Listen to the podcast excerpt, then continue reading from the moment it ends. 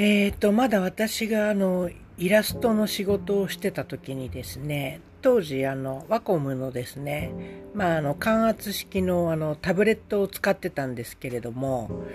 で、それだけですね、ちょっと大きくてカバンに入らないので、あの、別の袋に入れてですね、で、それでいつもあの、会社に電車で通ってたんですが、ある日ですね、まあ、あの、電車のあの荷台のところにですね、あの、そのタブレットの袋を置きまして、で、あの、すっかり忘れてですね、あの、そのタブレットを車内に置いたままですね、電車を降りてしまったことがあるんですね。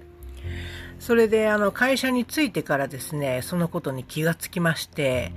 で、慌てて、あの、駅まで行ってですね、あの、駅員さんに、問い合わせたんですけれども、まあ、あの、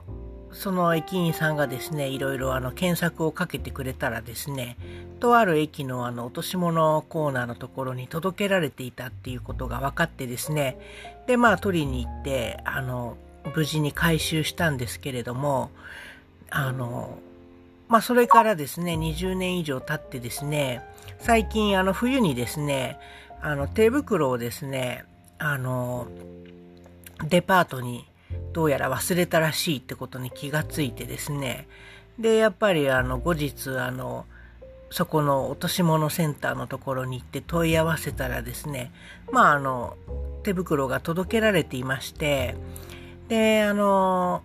まあ日本のですね、そういうタブレットのような高価なものから、手袋みたいなですね、まあ、取るに足らない些細なものまでですね、きちんとあの、誰かが見つけてですね、落とし物コーナーに届けておいてくれるっていうですね、このあの、日本人のまあ、その気質っていうんですかね、そういうものと、それをまあ、上手に社会に反映させるシステムっていうものがですね、機能しているっていう